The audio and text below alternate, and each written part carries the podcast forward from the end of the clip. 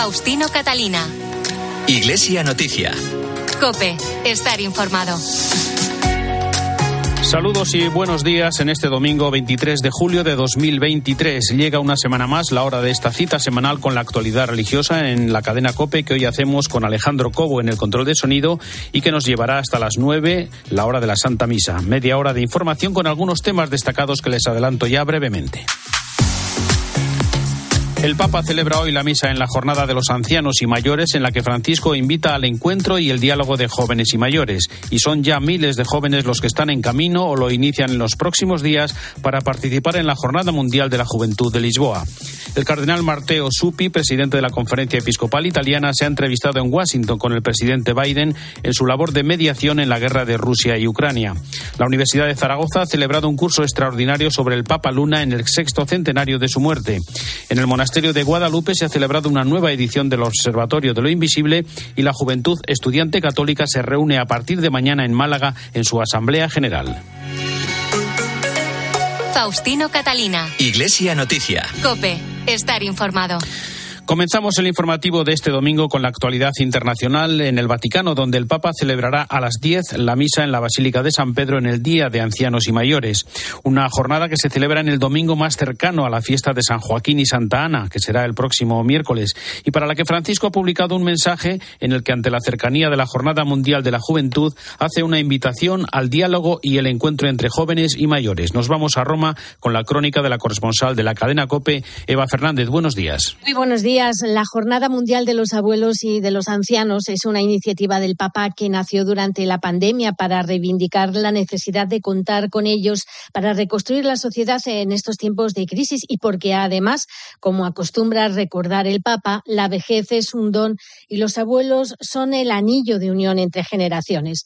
En poco menos de dos horas presidirá una misa en la Basílica de San Pedro a la que está previsto que asistan más de 6.000 personas, en su mayoría ancianos de toda Italia. Muchos de ellos viven en residencias de ancianos y abuelos que acudirán acompañados por sus nietos y familias. Al finalizar la ceremonia se realizará un simbólico gesto en el que cinco personas mayores, en representación de los cinco continentes, entregarán la cruz peregrina de la JMJ a cinco jóvenes que parten hacia Lisboa, como signo de la transmisión de la fe de generación en generación. No olvidemos que también durante esta jornada el Papa ha concedido indulgencia plenaria a quienes participen en las misas que se realizan en todo el mundo, acudan a visitar a algún anciano que se encuentre solo o pongan en marcha alguna iniciativa para paliar la soledad de los mayores. En el texto de su mensaje para la jornada de este año, Francisco aprovecha la cercanía de la Jornada Mundial de la Juventud para recordar que la amistad con una persona anciana ayuda al joven a no reducir la vida al presente y a recordar que no todo depende de sus capacidades. Por otro lado, a los ancianos la presencia de un joven les da esperanza de que todo lo que han vivido no se perderá y que sus sueños pueden realizarse. El cardenal Matteo Supi, arzobispo de Bolonia y presidente de la Conferencia Episcopal Italiana, ha viajado esta semana a Washington tras sus visitas a Kiev y Moscú como mediador en la guerra de Ucrania. Allí ha hablado con el presidente Biden de cómo brindar ayuda humanitaria a la región y propiciar el regreso de los menores ucranianos que han sido desplazados a la fuerza por Rusia. El empeño del Papa y del Vaticano por no perder tiempo para intentar poner las bases que conduzcan a un alto el fuego entre Ucrania y Rusia ha llevado al cardenal Chupi hasta Washington, donde pudo reunirse durante dos horas con Joe Biden y funcionarios de la Casa Blanca.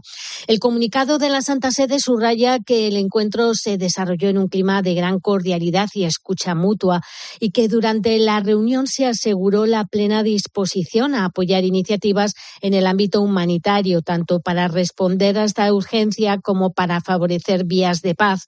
Además, el cardenal Chupi entregó al presidente de Estados Unidos una carta del Papa en la que subrayaba el dolor por el sufrimiento causado por la guerra. En el comunicado de la Casa Blanca se insistía en el interés del Vaticano por el regreso de los niños ucranianos deportados. Joe Biden transmitió al cardenal sus deseos de que el Papa Francisco continúe con su ministerio y liderazgo mundial. Está claro que uno de los primeros puntos de la mediación del Vaticano es conseguir que los aproximadamente 19.000 niños del Donbass deportados a Rusia regresen con sus familias, probablemente con la ayuda de alguna organización internacional, según ha matizado también esta misma semana el cardenal Pietro Parolin, secretario de Estado del Vaticano. La visita a Washington ha sido la tercera etapa internacional de la misión que el cardenal Chupi lleva a cabo en nombre del Papa tras visitar Kiev y reunirse con Zelensky. A finales de junio viajó a Moscú, donde mantuvo reuniones con el asesor de Vladimir Putin para política exterior y con la responsable de los derechos del niño en Rusia. Al inicio del viaje, la Santa Sede destacó que su objetivo era intercambiar ideas y opiniones sobre la trágica situación actual y apoyar iniciativas en el ámbito humanitario para aliviar el sufrimiento de las personas más afectadas y frágiles, especialmente de los niños. En Iglesia Noticia es también momento para el comentario desde Roma de Antonio Pelayo. Buenos días. Buenos días, Faustino. Primero fue Kiev, después siguió Moscú, esta semana tocó Washington y quizás dentro de poco Pekín. Este ha sido el itinerario del cardenal Chupi, el enviado especial del Papa, para abrir paso a un proceso de paz en el sangriento conflicto ruso-ucraniano. Cada movimiento del cardenal es minuciosamente estudiado y preparado en la Secretaría de Estado, que es en realidad la que dirige tan complicada operación. Suppi ejecuta los movimientos, pero la partitura se escribe en Roma. La diplomacia vaticana ha comprendido la necesidad de unir todos los esfuerzos existentes para conseguir el objetivo de la paz. En consecuencia, hay que aplicar una estrategia global para deshacer la maraña de esta espiral cada día más peligrosa, no basta una sola mano. Hay que juntar esfuerzos y globalizar las acciones. Con tal de conseguir la paz, la Santa Sede está tejiendo, pues, una red de contactos de alto nivel sin excluir a nadie, uniendo voluntades y coordinando las presiones. Una última consideración, que nadie sueñe con una solución rápida. La misión de paz del Papa necesita tiempo y no prisas con perseverancia, ojalá lleguemos a tiempo de parar catástrofes mayores que las actuales. Desde Roma les ha hablado Antonio Peláez. Gracias, Antonio. El Papa visitó el martes a 250 niños de 5 a 13 años que están participando en los campamentos de verano que se organizan para los hijos de los trabajadores del Vaticano. Además, Francisco tiene desde esta semana un nuevo secretario personal. Cuéntanos, Eva ya se ha convertido en una clásica escapada veraniega del Papa. Difícil resistirse porque a pocos metros de Casa Santa Marta, en el aula Pablo VI del Vaticano, donde hay refrigeración y espacio suficiente, se desarrollan estos campamentos que han permitido a los trabajadores del Vaticano ofrecer a sus hijos una propuesta educativa y de entretenimiento mientras ellos están trabajando. Durante su encuentro, el Papa entabló un simpático diálogo con los pequeños durante el que los invitó a ser agradecidos con sus padres y a valorar a sus abuelos, a quienes definió como superhéroes porque tuvieron el valor de formar una familia y de aportar sabiduría. No faltaron los regalos y dibujos que habían realizado para el Papa, desde pulseras de colores hasta una medalla de cartón en la que estaba escrita la palabra héroe que Francisco se colgó inmediatamente. Precisamente esta edición de los campamentos de verano ha girado en torno a la heroicidad, uno de los valores que han servido de hilo conductor desde que se pusieron en marcha, inspirados por el Papa y coordinados por el salesiano Franco Fontana, quien además es el director de los salesianos que trabajan en el Vaticano y capellán de los museos vaticanos. Y como adelantabas, efectivamente, el sacerdote argentino Daniel Pelizón, de 40 años, es el nuevo secretario personal del Papa Francisco. Reemplaza al siempre discreto sacerdote uruguayo Gonzalo. Emilios, que ya ha vuelto a Montevideo. Se trata, por lo tanto, de su tercer secretario, ya que el Papa es partidario de que los secretarios cumplan su misión durante cinco años y vuelvan a sus labores. Daniel Pelizón fue colaborador en 2011 y 12 del entonces arzobispo de Buenos Aires en la organización de su archivo personal.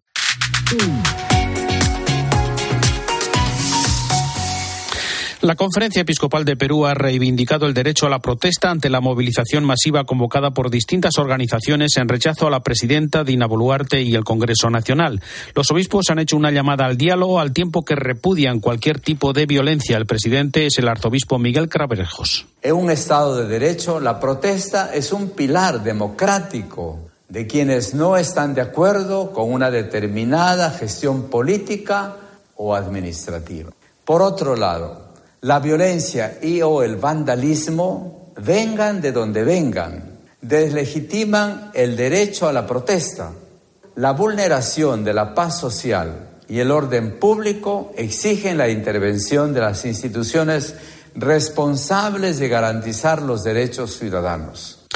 El cardenal Luis Rafael Saco, patriarca de Babilonia de los Caldeos, ha anunciado que se retira de la sede de Bagdad para ir a una iglesia o misión en el Kurdistán iraquí. Un anuncio que se produce tras la decisión del presidente de Irak de revocar un decreto emitido en 2013 por el anterior jefe de Estado, Jalal Talabani, por el que se reconocía al cardenal Saco como patriarca de la iglesia caldea. Una revocación que no tiene precedentes en la historia de Irak, mientras el gobierno guarda silencio ante el sufrimiento de la comunidad cristiana.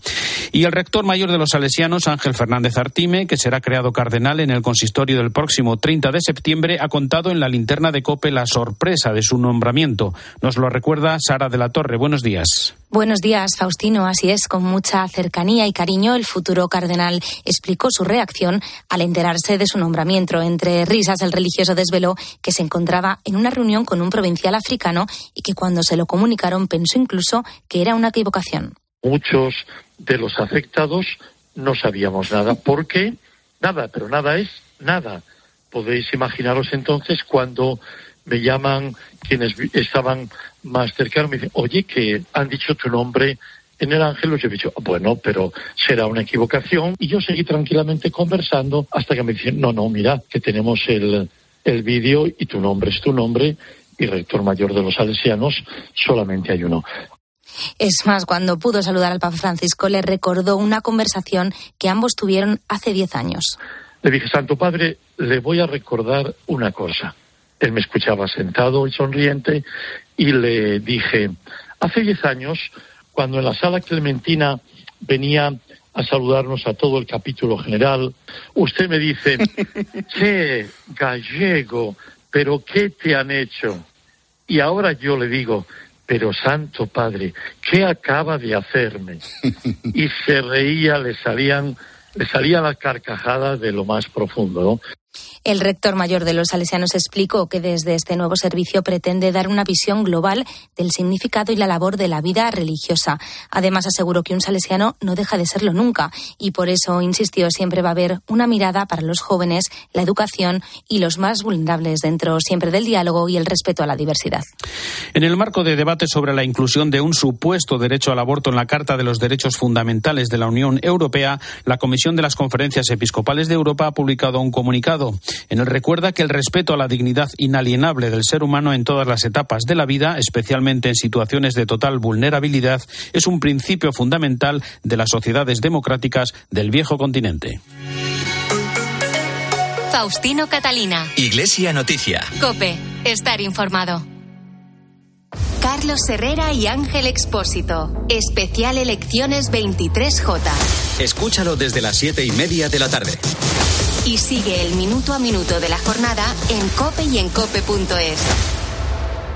UMAS, mutua especialista en seguros para el sector educativo. Ofrecemos una solución integral para los colegios y guarderías. Daños patrimoniales, responsabilidad civil, accidentes de alumnos. Más de 1.400 centros ya confían en nosotros. Visítanos en umas.es. UMAS, más de 40 años de vocación de servicio. Faustino Catalina. Iglesia Noticia. Cope estar informado. Como les hemos contado al comienzo del programa, la frase su misericordia se extiende de generación en generación ha sido la elegida por el Papa para la celebración en este domingo de la Jornada Mundial de los Abuelos y Mayores.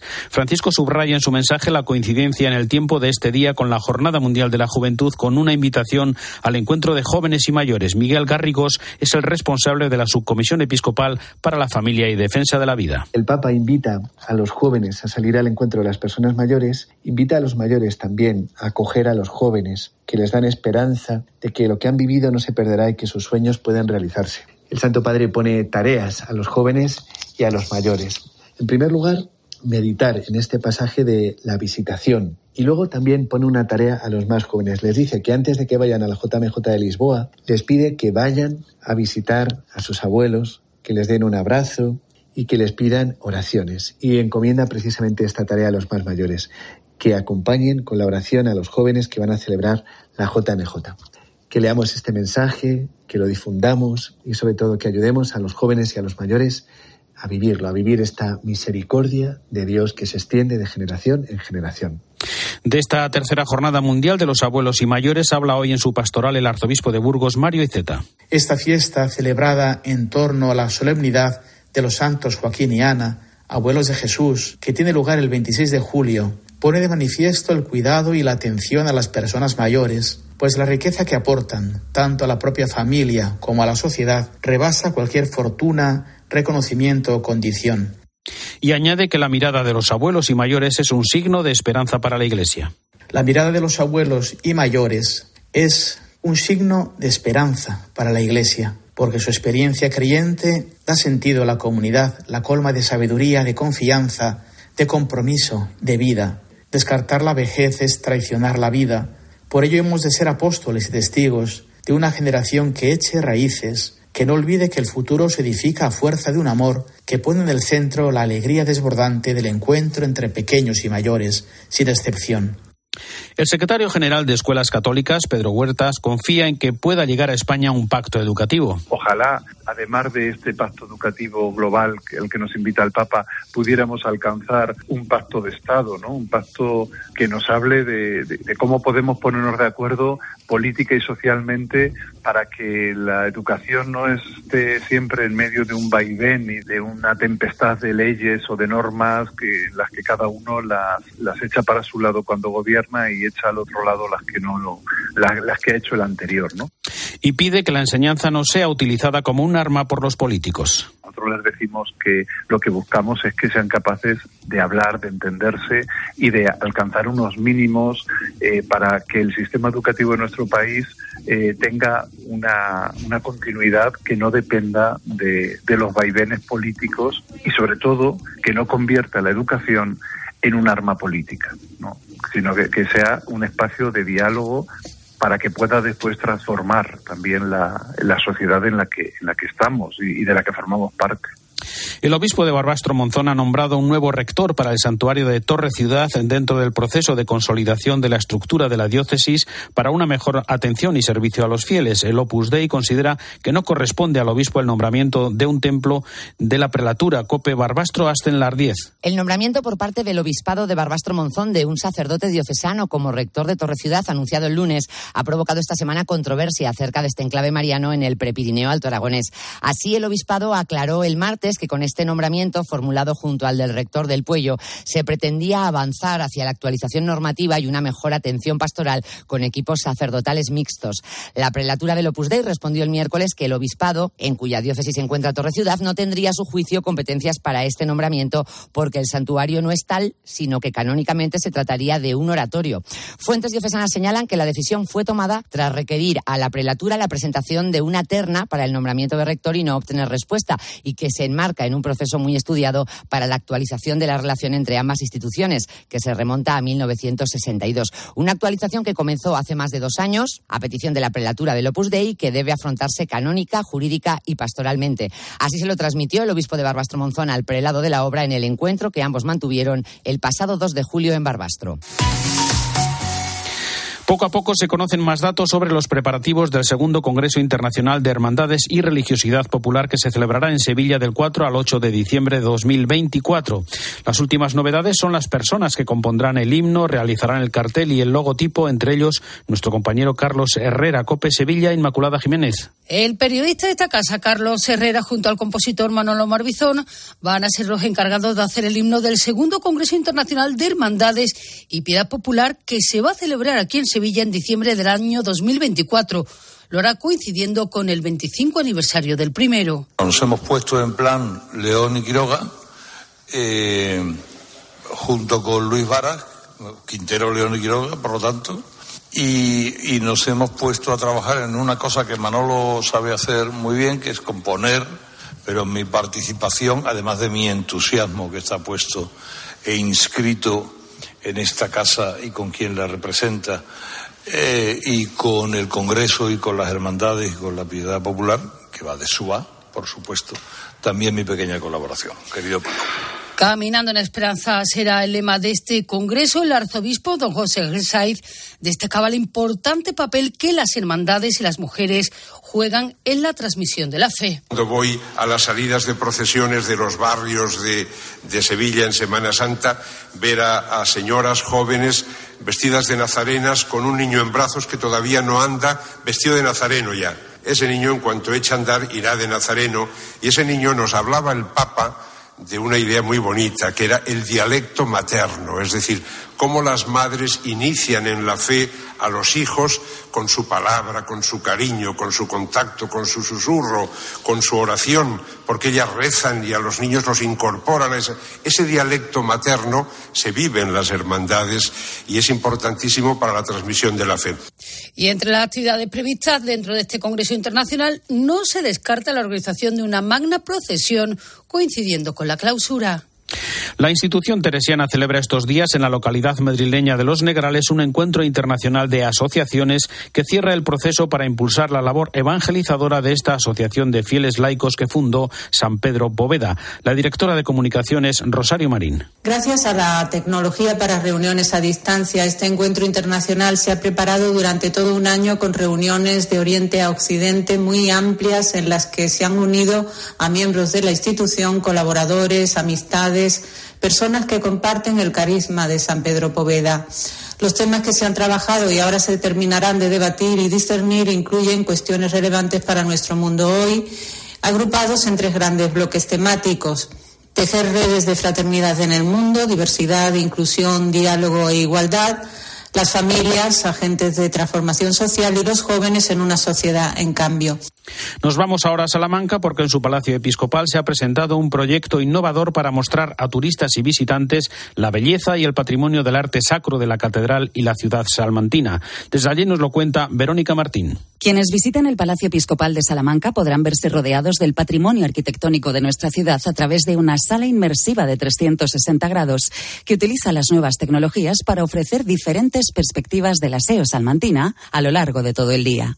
Francisco Moya, CEO de la empresa Arti Esplendore. Si todo va bien, para la nueva temporada del año que viene tendremos otra pieza más que va a ilusionar muchísimo porque hoy no existe en la catedral. Tenemos una sala inmersiva que se ha construido con materiales ignífugos de 5 metros de ancho por 10 metros de largo por 3,80 de alto, que permite que la proyección a las cuatro paredes sea una proyección totalmente inmersiva. Hemos hecho modelismo en 3D, se ha utilizado evidentemente también el 2D, el FX, es decir, los efectos especiales y un sonido que envuelve. De forma paralela podemos llevarnos a casa un exclusivo libro publicado expresamente para la ocasión con las imágenes más representativas de cuantas han quedado grabadas en nuestra retina. Es la colección Lucas Mi Miramé, es el número 5, anteriormente ya está publicado en la Catedral de Ávila, de Mondoñedo, la Catedral de Astorga y en la Catedral de Málaga. El número 5 corresponde en este caso a la Catedral de Salamanca. No vamos a descubrir seguramente fotos que ustedes no hayan visto, pero sí hemos hecho una recopilación de 118 fotografías muy espectaculares de detalle y panorámica, diurnas pero también nocturnas, del conjunto catedralicio. La visita a la catedral y el Palacio Episcopal se puede realizar de manera conjunta y ofrece además la posibilidad de disfrutar a mayores una experiencia con gafas 3D de realidad virtual.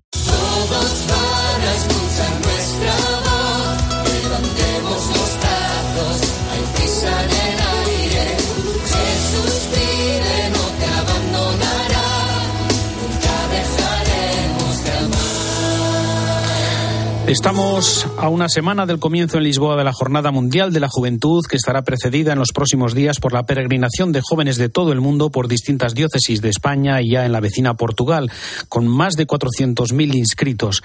España es el país que más jóvenes envía a la JMJ, con más de 75.000 inscripciones cerradas, más otras 25.000 que se tramitan estos días, como ha confirmado Raúl Tinajero, responsable de la Subcomisión Episcopal de Juventud. Más de 75.000 jóvenes españoles inscritos a la Jornada Mundial de la Juventud. La Jornada Mundial es ese evento importante que motiva, alienta, anima a esos chavales que llevan haciendo un camino a seguir viviendo su fe o hace que otros muchos ¿eh? que vienen un poco por distintos motivos acaben descubriendo que en la Iglesia tienen un hueco. Participarán también 71 obispos españoles que además serán encargados de dinamizar 25 catequesis diarias de habla hispana durante el encuentro.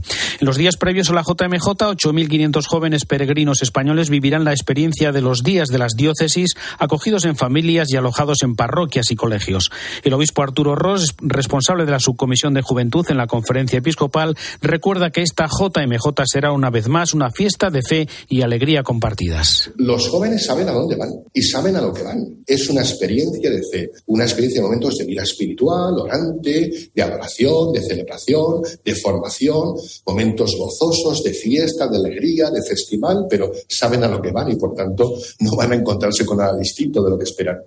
El 31 de julio se celebrará en Estoril el encuentro de bienvenida en el que participarán 38.000 jóvenes de 67 diócesis, 32 congregaciones religiosas y 11 movimientos con una Eucaristía presidida por el cardenal Omella y un festival con numerosos artistas, entre ellos Nacho Cano. Una de las muchas iniciativas ante la JMJ es la que han organizado los jóvenes de la diócesis de Alcalá de Henares. Silvia Ortiz, buenos días. Buenos días. 400 jóvenes se han apuntado a la peregrinación organizada por la diócesis de Alcalá de Henares.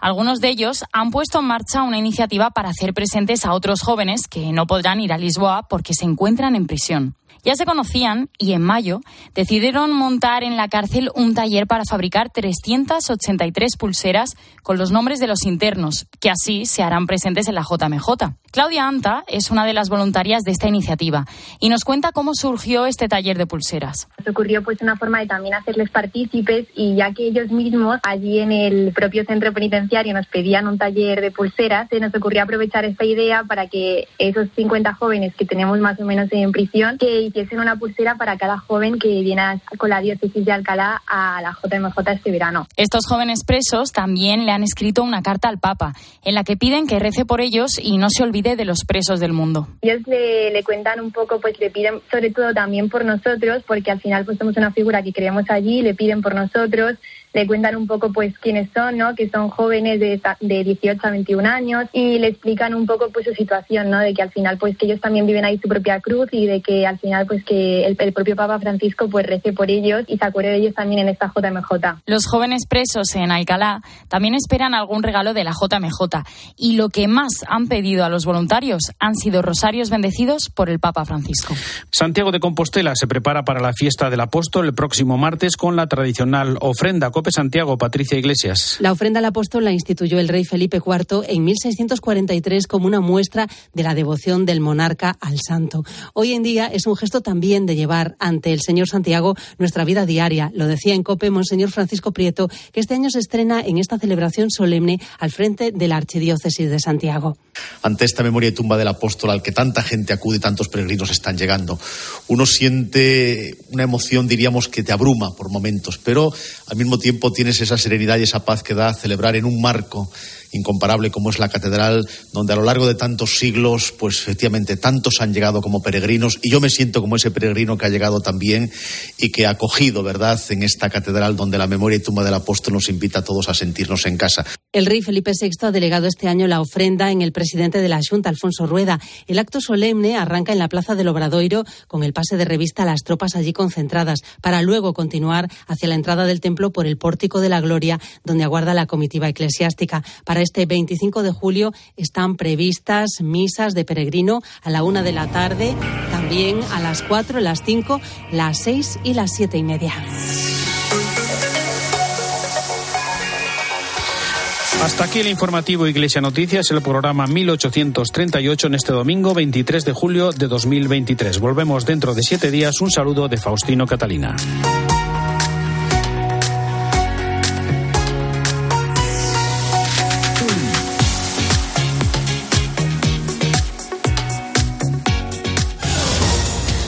Buenos días. A esta hora abren los cerca de 23.000 centros electorales que hay en España en un domingo en el que están llamados a las urnas 37 millones y medio de españoles.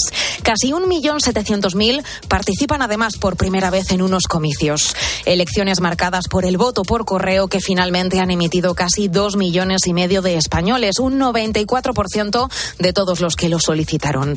14.000 empleados de correo son los encargados de llevar todas esas papeletas a los centros.